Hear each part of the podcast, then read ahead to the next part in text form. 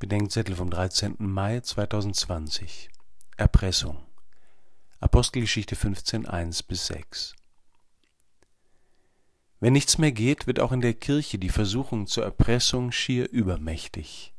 Früher konnte man die Christen mit dem Himmel erpressen, in den sie nicht kommen, wenn sie sich nicht an die Regeln halten.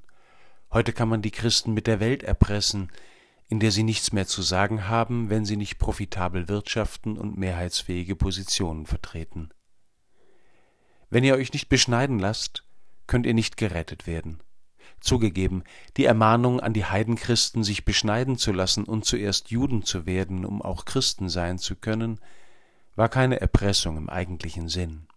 Aber sie war doch eine vorschnelle Festlegung auf eine Bedingung, über die in der Urkirche erst noch zu entscheiden war dass unser Leben Bedingungen hat, bringt unsere Freiheit mit sich.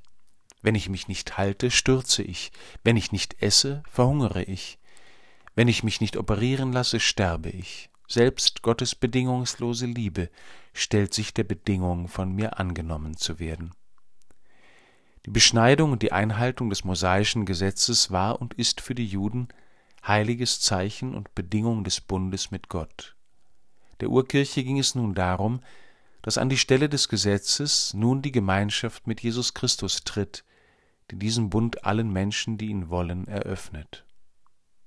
Wenn das Kommen des Menschgewordenen zu allen Menschen und das Kommen aller Menschen zum Menschgewordenen das Kriterium wäre, um das es uns in der Kirche vor allem ginge, dann wären wir Christen sehr viel weniger leicht zu erpressen, weder mit dem Himmel noch mit der Erde.